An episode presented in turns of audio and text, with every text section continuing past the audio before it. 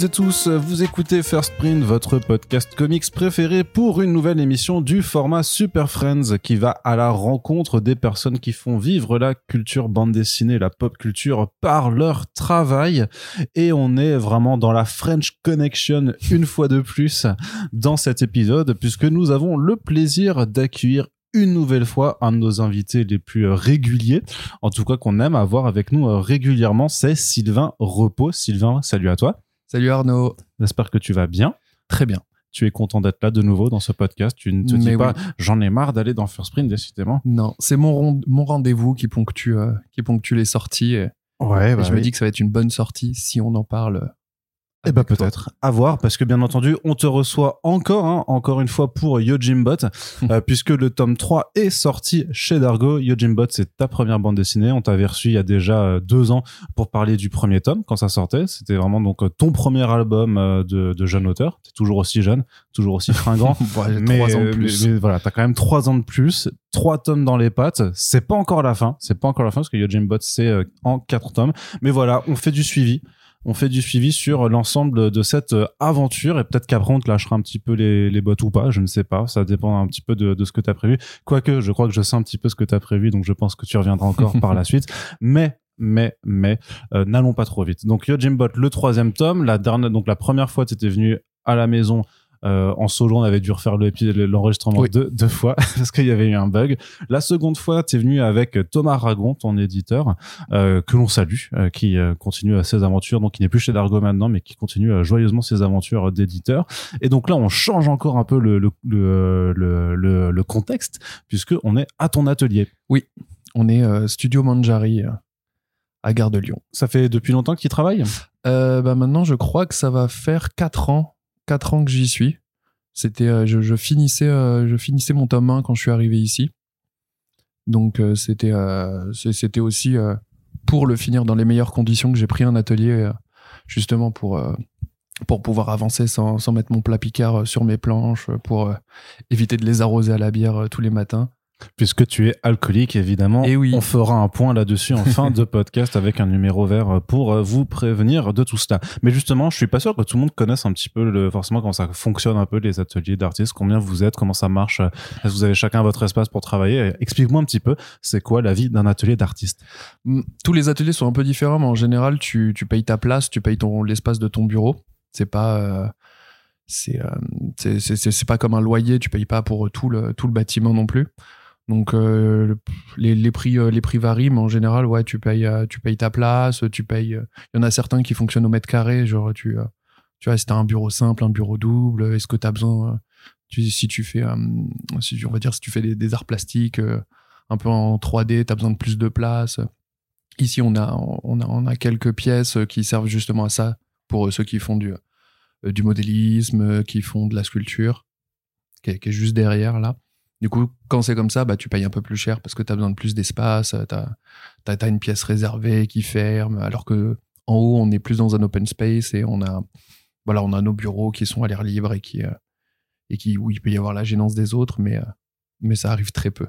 C'est bien, vous êtes tous ordonnés, mais justement, c'est est-ce que tu as quand même besoin de ce genre d'espace Parce que euh, on se rappelle, au fil des épisodes que tu es passé du euh, papier au numérique, que tu dessines sur une tablette, ce qui nécessite pas non plus euh, énormément d'espace, ou alors peut-être que je me trompe, mais par contre c'est quoi? C'est plus le cadre alors d'être avec aussi des pairs euh, qui te permet d'avoir plus de concentration, d'échanger aussi Ouais, bah, quand je suis arrivé à l'atelier, c'était vraiment pour le côté espace, travailler correctement mes planches sur papier et dans un cadre assez, assez sain. Et par la suite, en fait, je me suis rendu compte qu'en fait, c'était beaucoup plus stimulant de, bosser avec des gens autour de toi. Euh, notamment, j'avais, euh, il y avait Marion Montaigne qui était là, il y avait, euh, il y, a, Philippe Pochep qui est là aussi et qui, avec qui je suis, je suis devenu vachement proche. Et en fait, ça permet de, de créer une vraie, une vraie dynamique de travail parce que le, matin, quand tu arrives, bah, tu tchatches pas trop longtemps non plus. Quand tu les vois au boulot, tu te mets au boulot. Quand, quand, quand tant qu'ils sont là, tu pars pas plus tôt. Tu vois, il y a, y a un côté, par mimétisme, tu te mets vraiment beaucoup bosser et avancer beaucoup plus vite. Donc en fait, maintenant, c'est c'est un peu ma carotte aussi pour avancer. C'est que quand ils sont là, je travaille et, et au moins je, je, sais que je vais, euh, je vais avancer.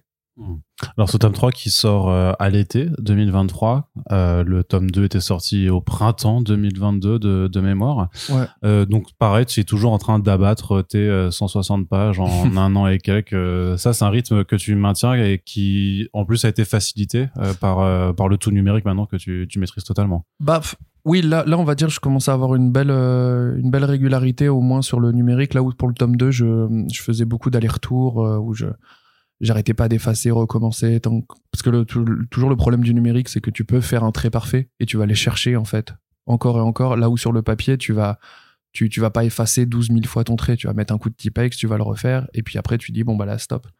Alors qu'au numérique, tu peux vraiment perdre un temps fou à juste effacer, refaire, effacer, refaire, à chercher le bon arc de cercle. Là où, là où c'est techniquement plus rapide en fait euh, sur papier.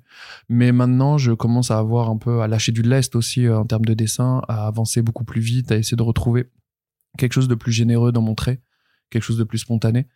Donc euh, là, j'ai réussi à j'ai réussi à m'y tenir, d'autant que j'avais pris pas mal de retard à cause de la à cause de ma tournée de dédicace qui était beaucoup plus importante pour la sortie du 2 parce qu'on avait le, le fauve du 1 aussi qui avait s'était rajouté à tout ça. Donc en fait, j'avais euh, j'avais pris 4-5 mois de retard parce que j'avais euh, au, pic, euh, vraiment, j'avais deux dédicaces par semaine, euh, pas, pas sur Paris, donc euh, j'avais presque plus le temps de travailler. Avec les déplacements, euh, Ouais. tu peux même pas dessiner euh, parce que tu avais vanté. Moi, je me rappelle très bien dans ce dans le deuxième épisode qu'on avait fait ensemble, tu avais vanté euh, l'utilisation de la tablette qui faisait que tu pouvais littéralement dessiner partout. Ouais, ouais, bah, Donc même dans le train, quand tu vas faire une dédicace, espèce Bah, de gros fainéant. le train bouge un peu trop quand même pour euh, travailler dans les meilleures Surtout conditions. pour faire le trait parfait, ouais. Ouais.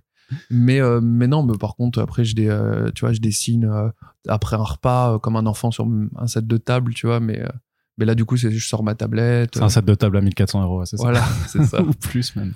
Plus le stylet. Je crois. Oui, c'est Ouais. ça. C'est le, le style à 200 balles aussi, quoi. Mais oui, du coup, maintenant, je peux, j'ai pu avancer tout doucement, mais j'avais quand même accumulé pas mal de retard. Donc, en fait, euh, sur mes, mes quatre mois de dédicace, euh, j'avais euh, j'avais avancé l'équivalent d'un mois, même pas. Donc, en fait, ça, ça me fait prendre du retard que j'ai dû euh, rattraper après par la suite. Mais comme je me détends un peu plus au numérique, en fait, j'ai pu, euh, j'ai pu aller beaucoup plus vite et, et le rendre à peu près à temps. Comment tu l'as abordé ce troisième tome? Il y avait beaucoup de pression sur le second parce que justement tu avais les attentes liées au démarrage de ta nouvelle série. Tu voulais à la fois bah, euh, donner plus d'éléments de, de contexte et d'histoire. Tu finissais le second tome en plus par un gros cliffhanger puisque Ouais. tu avais quand même ton, ton héros principal, euh, Hiro, euh, bah, qui euh, se finissait avec une main coupée, ce qui pour un gamin de 10-12 ans est pas non plus génial comme situation. Pas pratique. oui. avec voilà une situation de brèche de confinement sur euh, sur le resort en fait voilà qui faisait que c'était vraiment une situation un petit peu euh, cataclysmique donc là aussi c'est comment est-ce que tu l'as abordé cet homme avec euh, la résolution qui arrive au final une résolution qui arrive assez rapidement comment vraiment tu l'as envisagé aussi pour pas avoir non plus à te répéter sur euh, les deux premiers albums? Et ben en fait, celui-là, je l'ai pris sous le prisme de je vais enfin, dans celui-là, faire ce que je voulais faire dès le départ. C'est-à-dire, ma promesse de base, c'était euh, un- une BD Shambara avec un samouraï solitaire, robotique, qui fait sa vie tout seul, qui a des, des petites aventures. Donc en fait, je me suis dit, je veux arriver à ça. Du coup, avec euh, la fin du 2, c'est ce que j'avais réussi à mettre à peu près en place. J'ai euh, littéralement mis des personnages au frigo pour pouvoir euh, me concentrer juste sur les, personnages où j'avais envie d'illustrer leurs aventures à eux. Du coup, on se concentre sur la mère et sur, euh, et sur. Tous les autres personnages, je les, mets un peu au, je les mets un peu au frais pour faire, pour pouvoir mettre en image enfin cette promesse-là qui était, qui était voilà, le lonesome cowboy tout seul, qui se fait un peu maltraiter par, la, par les événements. Donc, et, euh, et pour m'y tenir, en plus, j'avais, euh, pour la première fois, j'ai commencé par la couverture. Avant, euh, avant ma première page, avant quoi que ce soit, j'avais la couverture. Vraiment, c'est le premier truc que j'avais fini, qui est justement euh, le robot sur un cheval, euh, très cowboy, très, euh, très western. Et juste pour me l'imposer très un peu très très Lucky Luke hein, quand Ouais. même. Aussi. et du du coup, ça m'a imposé cette espèce de ligne d'horizon de faut que j'arrive à ça. Faut que narrativement, on arrive à cette situation-là. Et du coup, en fait, ça m'a ça ça m'a ça m'a bien réussi euh, parce que je me suis vraiment éclaté en fait à, à faire cet album-là plus que les autres en fait parce que euh, parce que en fait c'était c'était ce que j'avais envie de faire à la base. Là où pour le 1 en fait euh, par rapport à mes mes idées de base, j'ai rajouté des personnages, j'ai rajouté des événements et en fait un peu à l'image d'un bateau de Thésée, tu vois, je ça ressemblait plus vraiment à ma à, à mon idée de base à force d'avoir enlevé des bouts, remettre d'autres bouts et compagnie. Et donc, en fait, c'était plus vraiment l'album que je voulais faire. Avec le 2, j'ai fait la suite, on va dire, de ce tome 1 où j'ai essayé d'amorcer un peu mon, d'amorcer un peu euh, la direction pour arriver à ma promesse de base. Et maintenant, sur le tome 3, j'arrive enfin à faire ce que je voulais faire, c'est-à-dire ce, ce récit western Hmm. avec des sabres. Mais est-ce que t'as pas eu peur de trahir quelque part un peu ceux qui avaient apprécié justement la formule que tu avais sur les deux premiers tomes, ce côté Lone Wolf and Cub, ce côté vraiment d'avoir un petit gamin avec un robot qui lui sert de protecteur. Justement, c'est vrai que tu modifiais déjà un petit peu la donne euh, des interactions de tes personnages avec Mm. le reveal de, de la daronne euh, dans le tome 2. Là, tu prends, euh, même par rapport un peu à l'orientation, on va dire, jeunesse qu'on pouvait lire dans, dans ton titre au début avec ce personnage de, de gosse, là, tu pars euh, presque dans un truc adulte. C'est-à-dire que c'est pas, ça devient pas forcément plus sanglant et d'un côté ultra glauque ou pas. Mais par contre, là, tes personnages, bon, bah, t'as vraiment une adulte d'un côté et un robot potentiellement adulte aussi, on va dire, de l'autre. Ouais, bah comme tu l'as dit, c'est euh, ça, ça reste un tome 3 d'une mini-série. Et je me suis dit que là, on pouvait un peu changer la formule parce que il faut, il faut pas que ce soit redondant, pas faire quatre tomes de robots qui protègent un enfant. Ça risque d'être, euh, dans les mécaniques de d'écriture, les scènes d'action et tout, en fait, elles vont vite se ressembler les unes aux autres. Donc je me suis dit euh, que de toute façon, il, fallait trouver une formule, il fallait trouver euh, un peu de nouveauté dans celui-là. Et en fait, c'est pour ça que je me suis permis euh, d'aller d'axer mon, récit vers cette espèce de séparation avec des euh, toujours des combats assez régressifs très euh, très shonen et compagnie. Un truc un peu plus euh, espionnage euh, infiltration euh, pour euh, pour ce qui est de la mer. Mais je me suis dit ça ça ça coule un peu de source avec euh, avec les deux précédents même si ça de comme tu dis ça devient un peu plus mature et dans le dessin et dans le et dans le, et dans le ton aussi.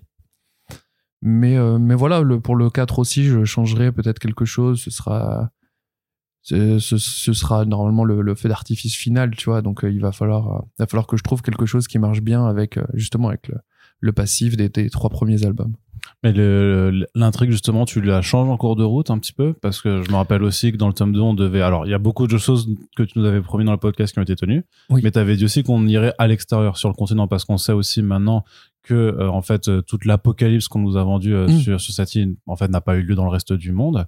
Euh, bah, en fait, elle n'a même pas eu lieu. Techniquement, Oui. c'était une mascarade.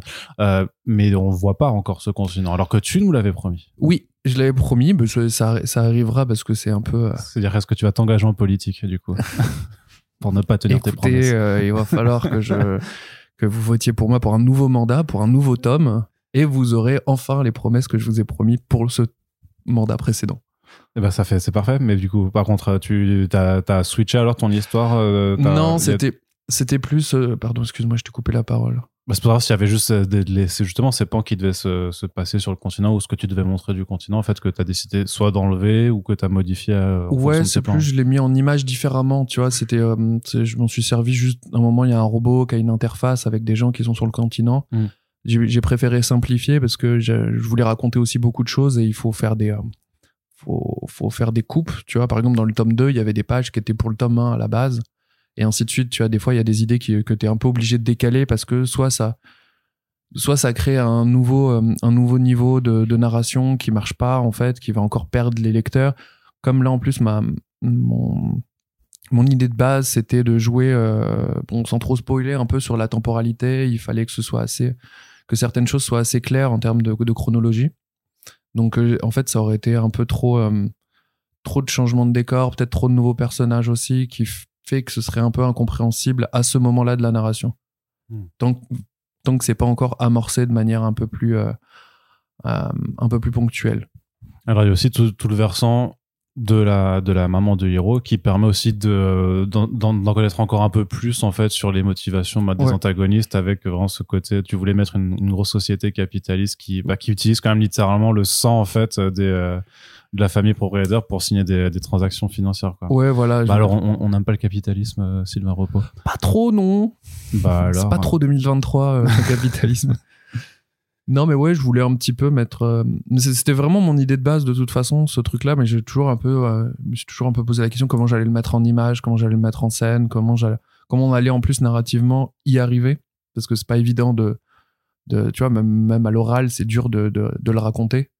Que en fait, on est dans un monde post-apo où il y a en fait, c'est pas vrai. En fait, il y, a, y, a, toujours des sociétés qui font des transactions avec le sang des ayants droit de, de ces grandes sociétés, mais on leur fait croire qu'ils sont tous morts et compagnie. Enfin bref, c'est hyper, hyper dur. Alors, mis en image, mis en scène pour que ce soit compréhensible, c'était un petit défi aussi.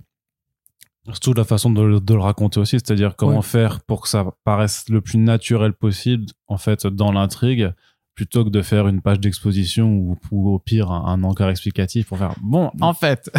Non je me suis interdit les encarts. Ouais. Ça vraiment c'était niette euh. ou d'avoir tu sais ce genre de scène où t'as un personnage qui va sortir un PowerPoint limité oui, et t'expliquer la situation comme ça. C'était c'était vraiment le truc dont je me suis un peu interdit euh. même si là je crois que pour le cadre va falloir trouver euh, j'ai une petite idée aussi pour tu sais rattraper un peu la narration récapituler un petit peu là où on en est j'ai trouvé un truc qui, va permettre un peu de. Enfin, bah, un personnage qui va pouvoir euh, réexpliquer tout ce qui s'est passé. Donc, euh, c'est toujours des petits tricks comme ça qu'il faut trouver parce que justement, je veux pas, je veux pas faire d'encart, je veux pas faire de, de personnages extra-diégétiques qui d'un coup se mettent à, se mettent à t'expliquer l'histoire. Et euh, un de mes partis pris aussi, c'était que le monde, tu le découvres qu'au travers des, de tes personnages. En fait, s'ils le, le savent pas, tu le verras pas. Hmm. Donc, euh, ou s'ils sont pas en présence des 10 personnages, ça, ça, ça, n'arrivera pas en BD en tout cas. En termes de longueur, tu pars toujours. En termes de longueur, tu es toujours sur le même, la même pagination. Ça, c'est aussi quelque chose que tu euh, veux maintenir en fait. T'as, pas. Est-ce que tu as la liberté de faire plus court ou de faire plus long même? Sachant qu'on l'a déjà dit, mais faire 160 pages en un an et quelques, c'est beaucoup euh, pour, euh, pour, le, pour le milieu. Mais c'est pareil, est-ce que c'est des choses que tu discutes avec, bah, avec ton éditeur pour savoir si tu avais un petit peu de rab ou au contraire si tu voulais faire un peu plus court? C'est c'est c'est toujours une sorte de petit de petite magie que de se rendre compte que tu vois bon je, suis parti sur 150 pages et en fait dès que je fais mon découpage à l'écrit en fait j'arrive toujours pas très loin de 150 pages tu vois, c'est un peu genre, euh, j'ai pas fait j'ai pas fait exprès, tu vois, juste le nombre, les événements que je voulais raconter. Je sais à peu près que bah, ce combat-là, il va durer 3-4 euh, pages, cette conversation, elle va durer 2 pages et compagnie. Et en fait, à chaque fois, je tombe à peu près juste. L'avantage, c'est que j'ai un, découpage qui permet aussi de, temps en temps faire des petites euh, doubles pages de respiration, de, donc en fait, si par exemple je fais 147 pages, je me dis bon bah je rajoute, je rajoute deux doubles pages à un endroit qui va permettre de, de, respirer un petit peu et en plus d'augmenter la pagination euh, tout en offrant des, belles images, ce genre de choses. Du coup, il y a plein de, plein de pages que, qui auraient pu être des pages simples, qui auraient pu être euh, condensées, en fait, euh, qui là, du coup, sont des belles doubles pages très contemplatives avec, avec des, ou des beaux combats sur une belle double page. Du coup, ça, c'est toujours un petit peu le, mon, échappatoire si jamais je suis trop court ou trop, ou trop long. Bah, c'est une double page qui en vient une ou c'est euh, des pages simples qui deviennent des doubles pages. Dans le premier tome, je t'avais posé déjà la question de faire exprimer des émotions ou d'exprimer quelque chose avec des persos avec des persos robotiques, notamment parce que bah, tu avais des interactions entre un petit garçon et un robot. Là, tu as un robot qui est tout seul et qui pour euh, pour toute l'histoire hein, vraiment euh, va interagir en fait qu'avec des robots quasiment. Comment, comment, tu, comment tu passes là-dedans? Est-ce que tu as regardé des films muets euh, Est-ce que tu as fait des recherches comme ça un petit peu pour la, la, gestuelle et le, le enfin le, la façon dont les corps parlent aussi en fait? Non, pas trop. Moi, tu sais, c'est toujours euh, bah, film des années 80-90. Il y a toujours des personnages un peu muets, mignons, kawaii, tu sais, qui font des, tu sais, qui penchent légèrement la tête sur le côté pour euh, paraître mignons ou qui tout, tout est dans la posture en fait. J'ai pas, pas besoin de faire beaucoup de recherches. Et en plus, du coup, il y a le il y a la posture des personnages et il y a le cadrage qui, quand tu montres un personnage en gros plan après une scène, en fait, tu peux comprendre sans le, tu peux comprendre l'intention que j'ai mis dedans sans que le personnage ait un faciès. Tu, tu sais que c'est dramatique parce que j'ai fait un gros plan. Si tu sais que c'est, euh, tu sais que le personnage se sent seul si je le, euh, si je le montre en tout petit de très loin. Tu vois, il n'a pas à avoir les bras ballants en mode euh, je suis où tu vois. C'est en, fait, du coup, dans la, dans la composition de certaines images, tu peux faire passer les émotions que sont censés euh, ressentir les robots. Donc en fait, c'est tout un, tout un petit jeu comme ça. De temps en temps, bah, il, faut, il faut leur faire faire une gestuelle pour bien qu'on comprenne euh, ce, que, ce que je veux raconter. de temps en temps, bah, c'est plus par la composition que ça va passer. Euh, du coup, il y a, toujours de quoi faire. Il y a toujours, il y a, toujours des solutions pour chaque, pour, pour chaque robot, chaque sentiment, chaque émotion que, que je veux leur donner. C'est difficile de continuer à faire des designs de robots sans te répéter. Non, j'en ai tellement en stock. C'est vrai? Ouais, bah, j'ai- j'ai- tu sais, j'avais commencé comme ça en faisant des Mhm. sortes de catalogues de robots encore et encore et encore, et j'en ai tellement. Parce que j'en ai encore fait d'autres depuis, tu vois. Oui, bah ça j'ima- j'im- j'imagine parce que j'allais même te demander si en fait le, le fait qu'au début de l'album tu mettes volontairement euh, au frigo euh, une partie des robots qui, qui nous accompagnaient euh, précédemment, c'est aussi pour te dire bon bah comme ça je peux en utiliser d'autres aussi, sans forcément en plus être cruel avec les robots en question et les, les, les faire mourir vraiment. Enfin. Ouais, bah là, c'était c'était un peu ça aussi, c'était un peu varié, tu vois. Je commençais à. Bah, ça, ça aurait fait trois tomes avec les mêmes robots, les mêmes. tu vois, bah, encore une fois, très vite, on, a, on serait retombé dans les mêmes mécaniques, on les a déjà vus se battre d'une certaine façon, t'as plus le côté un peu surprise, tu vois. Et c'est toujours un petit peu cool d'avoir des nouveaux, euh, des nouveaux persos et un petit côté waouh quand tu les vois se battre. euh, Tu découvres en fait, ils sont hyper badass. Là où la magie, hein, c'est un peu estompé, tu vois. Là, je préfère un peu maltraiter mon personnage principal faire venir des nouveaux robots hyper badass qui, euh, eux, prennent un peu toute la lumière pour, euh, pour créer un peu de surprise. Hmm. Là où si ce robot-là, bah, le, le robot principal euh, tape toujours tous les, tout, tout le monde d'un seul coup, et bah, au bout d'un moment, c'est plus trop marrant. Quoi. Ouais. Il y a un cheval, un cheval robot. Il y a un cheval robot. On sait déjà, enfin moi je sais d'expérience que les gens aiment, enfin que les artistes euh, aiment pas forcément dessiner des chevaux, parce qu'avant c'est super compliqué, notamment avec les, euh, bah, les- le travail sur les- le mouvement des jambes. Ouais. Et toi, par contre, tu t'es dit, euh, tu t'es rajouté ça, quoi. Tu t'es dit, je vais Mm. faire un putain de cheval robot parce que c'est pas assez compliqué déjà à dessiner. en Bah, c'était un peu la fausse bonne idée de cette couverture, tu vois. Tu sais, je t'avais, j'ai commencé par ça, je me suis dit, ouais, ça va être hyper badass et tout ça. Et au moment où je me suis dit, bon, bah là, ça va être les pages où il y a le cheval robot qui arrive, là, j'ai fait, quelle idée de merde. Mais, euh, mais en vrai, c'est hyper jubilatoire euh, de dessiner. En, en fait, c'est, c'est, un défi de dessiner un cheval. Et quand tu, quand tu le réussis, c'est ouf. T'es content. T'es content et tu fais yes. Bon, après, tu vas pas le faire sur euh, un album Non, de non, 150 non, non, pages, quoi. Tu le... Donc, euh, beaucoup de training montage, beaucoup de. de on, le- on le voit en petit sur certaines cases pour ne pas avoir à le dessiner entièrement. Mais, euh, mais on va dire, on va pas le garder très longtemps, ce cheval non plus. Non, ouais.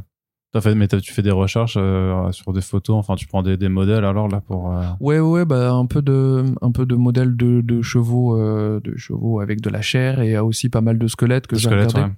parce que justement toujours ce en, en fait les, les squelettes des chevaux ils sont un peu un peu compliqués parce que comme ils ont tellement de muscles il le squelette est pas vraiment là où on croit qu'il est Hmm, le tu vois le, le muscle est assez haut et en fait le le- l'os est pas au milieu du muscle l'os est en contrebas et, et et de temps en temps j'ai dû un peu tricher sur la morphologie du cheval parce que justement en fait si tu dessines juste les os c'est très malaisant et ça fait un cheval euh, Bizarre. Ouais, très, très chelou. Donc en fait, j'ai j'ai un peu triché euh, là de temps en temps où en fait le, le, les, euh, les os mécaniques du cheval viennent remplacer la musculation plutôt que les os parce que ça rend mieux en fait, ça fait plus joli. Ah, mais c'est même pas euh, trop dur ensuite juste d'imaginer euh, d'un point de vue mécanique comment ces pièces elles s'assemblent et comment elles marchent surtout. Parce que tu pourrais pas faire des, enfin des, euh, des pièces où quand tu regardes un peu plus en détail, tu te dis mais ça marche pas. Enfin là, ça, ça se voit qu'elles peuvent pas euh, interagir, expliquer et, et mimer la fonction d'une jambe. C'est quelque chose auquel tu penses ou l'important c'est juste que visuellement faut que ça fonctionne comme ça. Les gens se poseront pas forcément des. Enfin après voilà, c'est vraiment pour euh, pour t'embêter, tu vois, mais que les gens vont pas se demander. Eh mais en vrai, euh, ce truc-là ne peut pas ne peut pas euh, fonctionner. Bah, je me suis toujours, euh, me suis toujours vraiment in- inquiété de ça, genre la- la- les articulations. Je fais toujours en sorte que les que ça puisse tourner, qu'on voit que ça tourne, que ce soit pas genre euh, magique au niveau des armatures, au niveau des jointures plutôt. Mais euh, mais pour le cheval, euh, je, me suis en, fait, ça est venu assez naturellement, tu vois. Ça faisait 150 pages que je faisais des, robots à peu près pareil, juste il a, il a deux pattes en plus, donc euh, c'est c'est toujours à peu près le même, le, le même travail. Là, c'est juste que j'ai dû plus me poser la question de comment le, comment le rendre stylé. Parce que c'est pas, tu vois, il fallait lui faire des, des grosses fesses de cheval pour qu'on comprenne bien, alors qu'un vrai cheval, bah, il a pas grand chose à part, euh, à part le bassin à cet endroit-là, et, et ça rend pas bien. Du coup, il faut, et on va dire le, le seul problème mécanique, c'est que je crois que la, la, la- genre la masse de métal que ça ferait pourrait pas tenir sur ces pattes hyper fines que j'ai fait.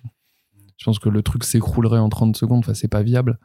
Donc euh, il y a plutôt ça, tu vois, il aurait fallu que je lui fasse des, des gros sabots de percheron pour, euh, pour qu'il puisse supporter genre tout ce poids, mais sinon, euh, sin- sinon je, me, je me pose toujours la question, oui, bah, pour, que, pour que ce soit à peu près crédible, pour qu'on se dise pas, bon, euh, cette, arma- cette, euh, voilà, ça c'est une, c'est une rotation. En fait, il peut pas la faire parce que c'est pas comme ça que ça marchait, les, la mécanique et tout ça. Donc euh, maintenant, je me prends plus trop la tête. Je fais juste en sorte que ça ait l'air stylé et à peu près viable pour créer l'illusion. Et puis, euh, de toute façon, on n'est pas dans un récit euh, mécaniquement réaliste. Quoi. Voilà, non, non, c'est pas non plus très, c'est pas premier degré. Non, oui. On, a suspendu notre crédulité depuis quelques temps déjà. Voilà. Ça fait quand même 450 pages de BD déjà. Quand tu, quand tu fais, euh, quand t'as, quand t'as fait là, euh, le deuxième tome, c'était déjà 300. Donc, euh, quand t'en as, quand t'as déjà 300 pages de BD dans un univers, est-ce qu'il y a quand même des passages qui sont plus, pas contraignants, mais où tu souffles un peu quand même? Oui, par rapport à d'autres choses où, où j'ai l'impression, en tout cas, moi, je le ressens sur certaines planches où je me dis, là, Sylvain, il s'est fait plaisir. Et sur d'autres, peut-être, peut-être que moins. Disons, j'ai pas ressenti, j'ai pas ressenti en lisant qu'il y avait des planches où tu te faisais chier, mais je me demande quand même quand t'as, voilà, quand t'as euh, plus de 300 pages déjà, déjà faites, est-ce qu'il y a des choses qui, qui te font un peu plus chier que d'autres ou pas? Bah, comme je l'ai dit tout à l'heure, là, c'est des, c'est vraiment le. l'album que tu voulais faire, oui. Voilà, c'est là, j'ai fait en sorte de faire, de me faire kiffer sur euh, chaque, euh, chaque passage. Ça, c'était plus le problème du 2 où je me suis imposé des choses que je, je trouvais étaient des bonnes idées, mais graphiquement, c'était pas les choses que j'avais le plus envie de dessiner. Là, c'est un peu l'inverse. Je me suis dit, qu'est-ce que j'ai envie de dessiner? Comment on y arrive? Mais euh, il y a toujours cette espèce de. Euh, des fois, tu, en fait, le personnage reste un peu plus longtemps que prévu à un endroit et tu te dis merde, je vais devoir dessiner ce décor-là et qu'on reste dans ce décor-là et qu'il soit crédible et viable à 360 degrés. Donc, c'est un peu plus sur des fois des euh, sur des champs contre champs, tu vois, où je me prends un peu la tête, où je fais ah putain, ça, je, ça c'était pas vraiment kiffant de me dire attends, si lui il est là, il y a ça dans son dos de l'autre côté, qu'est-ce qu'on voit? Tu vois, c'est euh, des, fois sur plus sur des conversations ou des, moments qui restent un peu trop au même endroit, où je commence un peu à m'ennuyer et à me dire bon là va falloir vite qu'il parte, que je dessine quelque chose de nouveau quoi. Et justement, mais l'ennui, tu fais comment alors pour le euh, pour pas tomber dedans? Euh, c'est la rupture, c'est vraiment remettre de l'action dès que tu vois que ça se calme un petit peu. C'est quelque chose que tu travailles aussi ben, dès l'étape du script, j'imagine. Oui, oui, j'essaye un peu de, de créer des, euh, une, une, sorte de rythme assez cool, tu vois, genre trop, enfin, 5 à 6 pages de, de, de, marche, 5 à 6 pages de bagarre, 5 à 6 pages de, de, de dialogue. De bagarre. non, mais c'est. mais, mais, je trouve que ça rythme bien, ça crée des, ça crée des coupures, ça, t'as l'impression qu'on change de tonalité à chaque fois. Donc en fait, j'ai j'ai essayé. En plus, je l'ai travaillé à peu près comme ça. Euh, celui-là, j'ai euh, j'ancrais, je, enfin, je scriptais, je crobardais et j'ancrais par 15 pages. Ok. Justement pour que ça me fasse des petites séquences, que je me dise bon bah là je suis là. Dès que dès qu'on changeait de lieu, je changeais de séquence et je le et je le faisais par petits blocs comme ça. Ça m'a permis de pas m'ennuyer sur cet album-là et qui reste vraiment hyper hyper agréable à dessiner. C'est quoi le plus compliqué à gérer quand tu fais des, euh, justement ces scènes d'affrontement à quatre ou cinq euh, personnages? C'est euh, de ne pas en oublier un, déjà, de pas se planter d'armes. Parce que des fois, mhm. tu, des, fois, tu te rends compte, ah ouais, mais lui, il est derrière lui. Alors, je lui mets l'arme la plus pratique pour taper, mais tu fais, ah, mais c'est pas le bon robot qui tient cette arme-là. Donc, tu es obligé de changer des trucs, des fois, de changer des trucs en amont. c'est plus la, les, les, raccords, tu vois. Faut que. Mhm faut pas te planter, faut pas, faut pas te tromper d'habit, faut pas oublier. Tu vois, il y a un moment, j'avais un perso, j'avais oublié. En fait, je l'avais dessiné habillé et en fait, quatre pages après, il était, euh, il était euh, sans, son costume. Et donc, en fait, j'ai dû retaper des pages avant en me disant, bon, bah là, faut que je montre que son, que sa tenue commence à s'élimer, se déchirer pour qu'arriver à cette page-là, il soit à poil. Donc ça c'est ça c'est compliqué, c'est vraiment ces raccords là qui sont les, les, mais qui sont quand même vachement plus simples à anticiper maintenant que tu as le numérique. Ça aurait été beaucoup plus casse-tête si tu avais dû faire ça sur. Oui, oui, oui, ça, c'est vraiment l'avantage. Mais ça te manque pas un peu le papier d'ailleurs? Si, de ouf. Vraiment, moi j'adore les tournées dédicaces parce que c'est je redessine enfin mes personnages mais sur papier. Et euh, mais après je dessine beaucoup sur mon temps libre. Je fais euh, je fais d'autres projets aussi qui euh, qui méritent du papier. Donc on hmm. va dire c'est vraiment pour Yojimbot maintenant que je reste au numérique. Et je pense que pour des projets futurs, je repasserai je repasserai sûrement à, à du papier. Quitte à ce que ça te prenne plus de temps. Ouais, mais c'est il y a un côté un peu plus quali, un peu plus noble aussi, et c'est pas la même. Euh, je pense que je ferai toujours par contre m'écrayonner sur euh, tablette, parce que justement refaire et défaire et euh, changer les cases de place, ça c'est ça maintenant sur papier c'est c'est c'est trop long, trop trop chronophage. Tu toi tu peux pas te déplacer une case par plaisir, tu vois. faut faire du coupage et du, Voilà. du découpage et du collage, Mm. quoi. Mais ouais, effectivement, c'est pas la chose la, la plus simple, la, Mm. la plus simple à faire. J'ai une question, euh, on va essayer de pas spoiler, mais il faut quand même l'aborder. De toute façon, a priori, les gens qui écoutent ce podcast, ils ont lu l'album avant, surtout que c'est un tome 3, donc euh, ce serait un peu bizarre qu'ils qu'ils aient écouté euh, sans avoir rien lu de Yojin Bot. Il y a un twist de nouveau, hein, dans, Oui. dans ça, ça, tu veux garder, tu, euh, tu aimes le, le déhanché de de, de, de bassin, tout ça. Euh, moi, je trouvais que tu le sentais un petit peu. euh, Enfin, tu te poses la question quand même. Donc, on va dire un, un twist temporel, on, on va dire, voilà, pour ne pas en dire plus. Comment c'est, euh, comment tu fais justement pour réussir à garder cet aspect de, euh, de bah, faut maintenir le twist jusqu'au bout. Effectivement, quand t'as la, la séquence euh, sur la fin de l'album qui, qui clairement annonce le truc, tu, tu le sens venir d'un coup, tu dis ah ouais, mais en fait là, il va se passer. Enfin, la façon dont tu le mets en scène, tu dis c'est forcément Oui, parce qu'il y a, il y a anguille sous roche. Mais justement, comment est-ce qu'on fait pour pas se, se laisser piéger et justement dévoiler la, le, le, des indices trop tôt? Bah, justement, c'est de pas insister dessus, de le. Mhm. J'ai j'ai mis, des- j'ai mis plein de petites choses en place sur tout l'album euh, pour que ce soit signifié, qu'on s'en rende compte, parce que euh, je, mets, je montre la, les saisons qui passent euh, d'un côté, alors que. Y a... Ouais, attends, je vais révéler le twist. En fait. Non, ouais. Ouais. Non, mais par exemple, sur tout l'album, en fait, je- le, le, le robot, le robot principal, lui, il voit des saisons passer, il s'évanouit pendant 15 jours. Et on, et on sait, pas vraiment quand est-ce qu'il se réveille, mais euh, il y a un moment quand il part d'un endroit, bah, il se met à neiger alors que c'était l'automne euh, quelques, pages avant. Donc en fait, j'amorce ça de manière assez euh, dans, le détail. C'est vraiment de la narration par l'image jusqu'au moment où tu le, mets vraiment en scène et là tu peux le, Là, là, tu constates le truc et tu fais Ah, mais oui, d'accord, c'est pour ça qu'ils montraient des feuilles en gros plan alors qu'on en a rien à faire de feuilles d'érable en gros plan. Alors que c'est quand même important les feuilles d'érable. Alors que c'est grave important, les feuilles C'est d'érable. un peu la première cause euh, mondiale euh, sur la- pour laquelle il faut se battre. Et tu comptes révéler quand même ce qui s'est passé justement dans, Oui. dans, dans, dans ce qu'on ne voit pas, ça c'est... c'est- Oui, oui, là, c'est- du c'est coup, on va un, peu comme là où au début, il y a un petit, euh, il y a un petit flashback, je vais, Ouais. euh, je vais montrer, il y a, il y a forcément un twist dans le twist aussi, donc euh, il y a, je Oui, vais- parce que personne ne peut croire à ce que... Voilà. donc je vais expliquer un petit peu ce qui s'est passé et, on- et du coup, pour, parce qu'après, c'est mon, c'est mon dernier album aussi, maintenant, c'est un peu le, c'est cette peu- série, de, c'est pas, tu mets pas fin à ta oui, non, carrière je mets après. pas fin à ma carrière. En tout cas, je l'annoncerai pas comme ça. c'est trop bien. Bon, en fait, c'est la der. Allez, salut. Voilà. Je me casse. Drop the mic. c'est ça. Euh, t'as changé d'éditeur entre temps.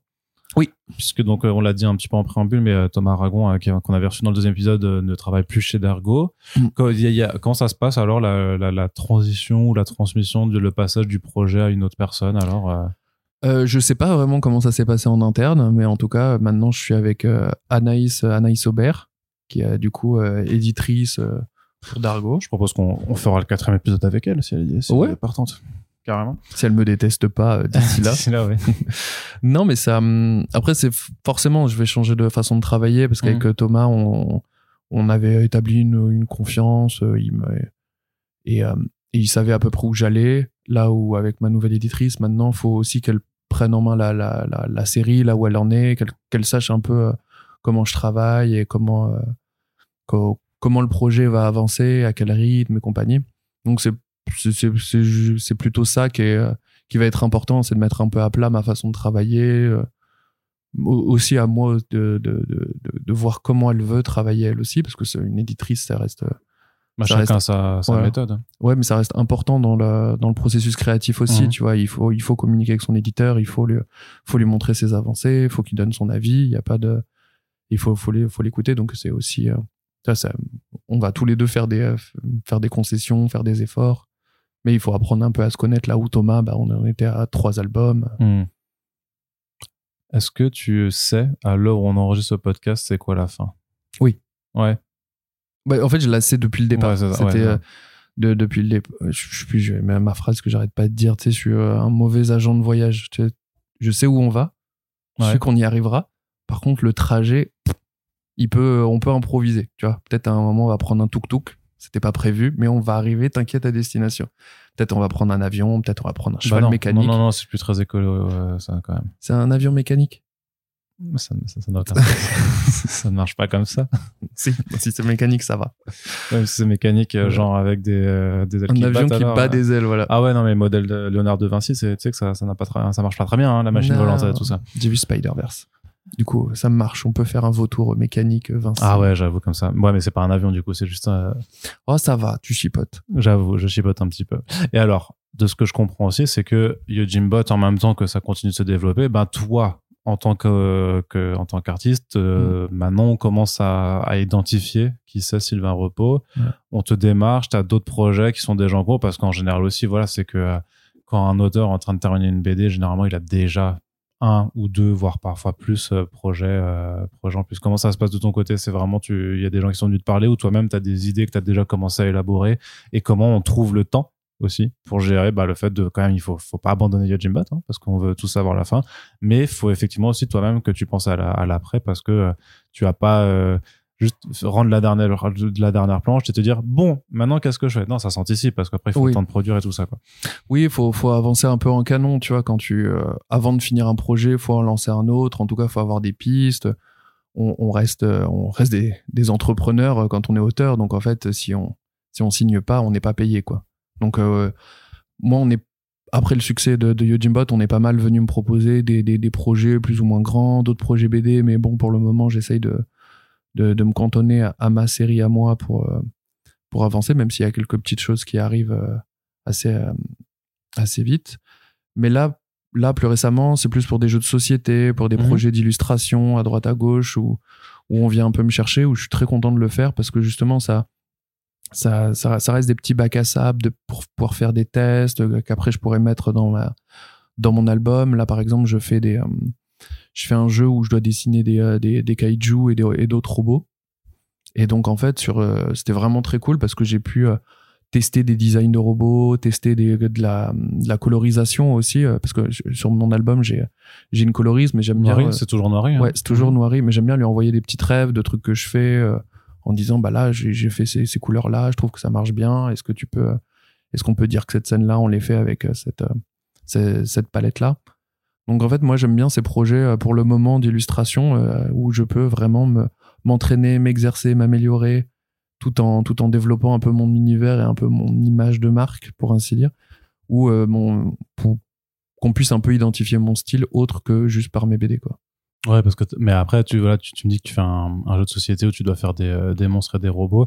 Est-ce que t'as pas peur à très trop rapidement d'être typecasté en fait, d'être euh, si Sylvain robot en fait Bien joué. vu ça Oh là là, elle était, euh, elle était même pas préparée. Hein. Ah ouais, non. c'était de l'impro, sans filet comme ça. C'est ça. Ouais. Bah écoute, euh, non, je, bah justement, je- j'ai d'autres projets qui arrivent dans tout autre univers avec euh, avec euh, justement des palettes un peu différentes, avec euh, une tonalité différente, avec euh, quasi un style différent. Parce qu'en fait là, moi j'ai évolué en trois ans graphiquement et ça se voit pas forcément sur Yojimbot parce que j'essaye tu de dois essayer d'être constant. voilà, là. j'essaye d'un peu d'aplanir le tout. Là où j'ai des- des- d'autres euh, ambitions sur mon style de dessin, et en fait, j'ai, par exemple, j'ai un projet avec Label 119 où je vais faire euh, 30 pages pour, pour le reader, où justement je vais pouvoir un peu durcir mon trait, raconter une histoire un peu plus, euh, un peu plus trash, euh, à y aller dans, dans, dans ce que je sais faire en fait, là où je peux pas me le permettre forcément sur cette série-là, parce que je l'ai commencé d'une certaine façon, avec un certain style, avec une, euh, une colorisation assez particulière, donc maintenant faut s'y tenir. Là où sur ce genre de projet, je vais pouvoir un peu me faire identifier comme ayant d'autres cordes à mon arc quoi. Et faire de l'illustration aussi, même euh, juste en tant que euh, en tant que faire des prints, des, euh, des choses comme ça, c'est aussi c'est aussi des choses que que tu envisages de faire ou même de la commission pour reprendre un peu le modèle américain. Oui, j'en- fais de temps en temps. C'est, je suis jamais, je, je fais pas de. C'est pas moi qui démarche en tout cas. C'est pas moi qui, tu vois, je poste pas sur mes réseaux. Je, je suis open commission ou des choses comme ça. Je laisse les gens venir. Pour le moment, je préfère me concentrer sur les projets que je signe et les euh, et ceux pour qu'on vient me voir. euh, J'y réfléchis, mais je je vais pas le chercher en tout cas. Mais à terme, j'aimerais ouais euh, me, me diversifier, euh, faire des faire des couvertures pour des livres, ce genre de choses parce que j'ai- j'ai- j'aime l'objet et puis j'aime j'ai- j'aime aussi être dans tout le processus de, de, de création là où pour ma BD je peux pas être à la colorisation. T'es pas réfractaire du tout à l'idée de travailler avec un scénariste qui est donc de suivre le scénario de quelqu'un d'autre? non non justement c'est des euh, bah voilà ça fait ça ferait trois ans que je suis euh, tout seul sur ma BD avec une coloriste et euh, à faire les tournées de promo tout seul et Et je me rends compte que au-delà de ça, ça fait aussi beaucoup de responsabilités. Scénario, dessin, ça fait, on est vraiment tout seul sur son navire et c'est, et c'est des choses que j'aimerais bien déléguer aussi, euh, pouvoir, euh, pouvoir justement suivre le, scénario de quelqu'un, pouvoir euh, me dire ok, l'histoire c'est sa responsabilité à lui. Moi je, moi je fais en sorte que ce soit stylé en image. Ou inversement, j'aimerais bien aussi euh, des fois écrire quelque chose pour que quelqu'un se ré- réalise des belles images avec ça, des trucs auxquels j'aurais pas pensé. Comme là, je suis toujours très surpris des, des couleurs que fait Noiry, où je suis, euh, des, des fois vraiment je tombe de ma chaise tellement c'est stylé quoi. Et j'aimerais bien avoir ça, tu vois, aussi en dessin, tu vas pouvoir me recevoir les planches d'un gars ou d'une fille qui me disent, et je fais waouh, ça défonce. Que tu, veux- tu pourrais aussi euh, vouloir juste écrire alors pour un, un artiste à l'inverse? Ouais, parce que j'ai plein de plein de pitch, des, bon, des choses que j'ai pas forcément développées, mais des, euh, des, des idées où je me dis ah mais tiens ça ça j'aimerais bien le raconter, mais pas forcément le dessiner, tu vois. Je veux pas me lancer. C'est c'est je pense que c'est une bonne idée, mais j'ai pas envie de passer un an dessus. Bonne idée de feignasse, quoi. Bah il y a des trucs comme ça. J'aimerais bien faire un truc avec des, euh, des robots géants dans des villes euh, à l'architecture euh, labyrinthique et recouverte de végétation euh, cuboïde. J'ai pas envie de le dessiner. Alors, qui c'est qui, c'est qui va faire ça? Je vois, je vois un petit peu comment tu fonctionnes. Très bien. Alors, en ouverture, juste, dans quel état tu te sens là pour... Parce que tu as déjà commencé sur le tome 4. Ouais, j'ai euh, j'ai- en tout cas j'ai fait mes pistes et je, je commence à l'écrire. Voir un petit peu juste dans, dans, dans quel état tu l'abordes. Est-ce que tu es serein? Est-ce que tu es anxieux? Est-ce que tu, tu sais que c'est bon, tu vas arriver à bon port et que s'il y a quelques petits remous, c'est pas bien grave? Ouais, je suis pas, je suis pas du, je suis pas anxieux sur le, le, le fait de le faire. Par contre, je vais être très précautionneux, très, euh, je vais vraiment celui-là le l'écrire à la, à la, à la bulle près, sûr, parce que là, là, la pagination, on pourra pas trop tricher non plus. Va falloir quand, là pour le coup, en 150 pages, va falloir mettre beaucoup de choses. Va falloir euh, aussi garder ce côté un peu jubilatoire avec des beaux décors, des belles, des belles choses, mais il va falloir surtout boucler cette histoire. Vraiment euh, désamorcer ce qu'on a amorcé. euh, répondre à toutes les questions que j'ai posées. Donc c'est plutôt ça où je fais non mais là il va peut-être falloir faire tu vois un beau paperboard avec des ramifications avec mes petits fils rouges comme si je faisais une enquête pour être sûr que tout soit bien tout soit bien raccordé et que je réponde vraiment à tout ce que j'ai mis en place. Un horizon de sortie de prévu déjà? Enfin, une envie plutôt? Euh, une envie oui. Euh, J'aimerais bien qu'il sorte pour euh, Angoul- Angoulême 2025. Ouais, donc, euh, enfin, genre pour début 2025 alors? Ouais. Très bien. Eh bien, on verra si tu arrives à tenir cet engagement, en tout cas cette envie. D'ailleurs, tu ne t'es pas engagé. Je ne, fais, je ne vais pas te, te faire dire ce que tu n'as pas dit. Mais en tout cas, je te remercie, Sylvain, d'être Merci venu à toi. une fois de plus, euh, nous, à parler de ton travail. Donc, on se reverra sûrement d'ici 2025 pour aborder Yojimbot. Mais entre-temps, peut-être qu'on pourra parler de ces autres projets sur lesquels Ouais. tu es au travail.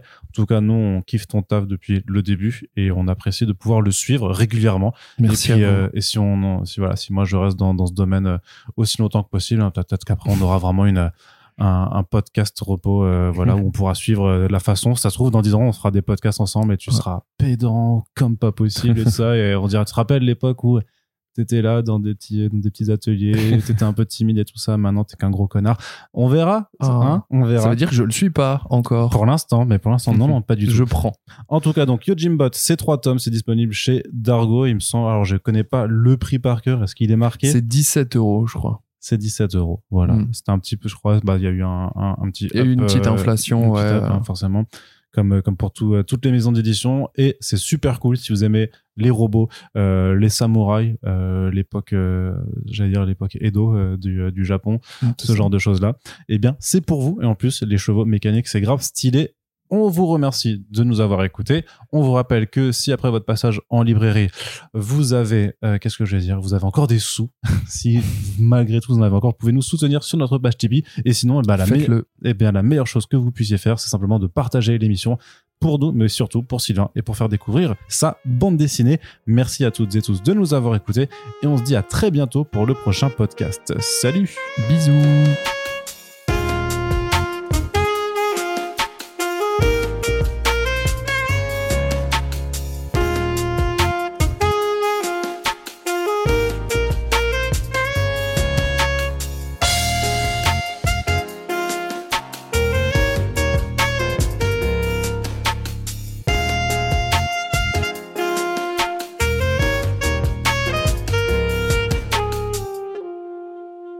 Percé, j'ai percé, j'ai sucé, j'ai sucé, j'ai sucé. Et là, c'était enregistré, c'est parfait. Ah, merde Ça fait l'intro. Ça fait l'intro du podcast. Alors, qu'est-ce que t'as fait, Sylvain, pour t'en sortir? J'ai travaillé énormément. Ouais, ouais.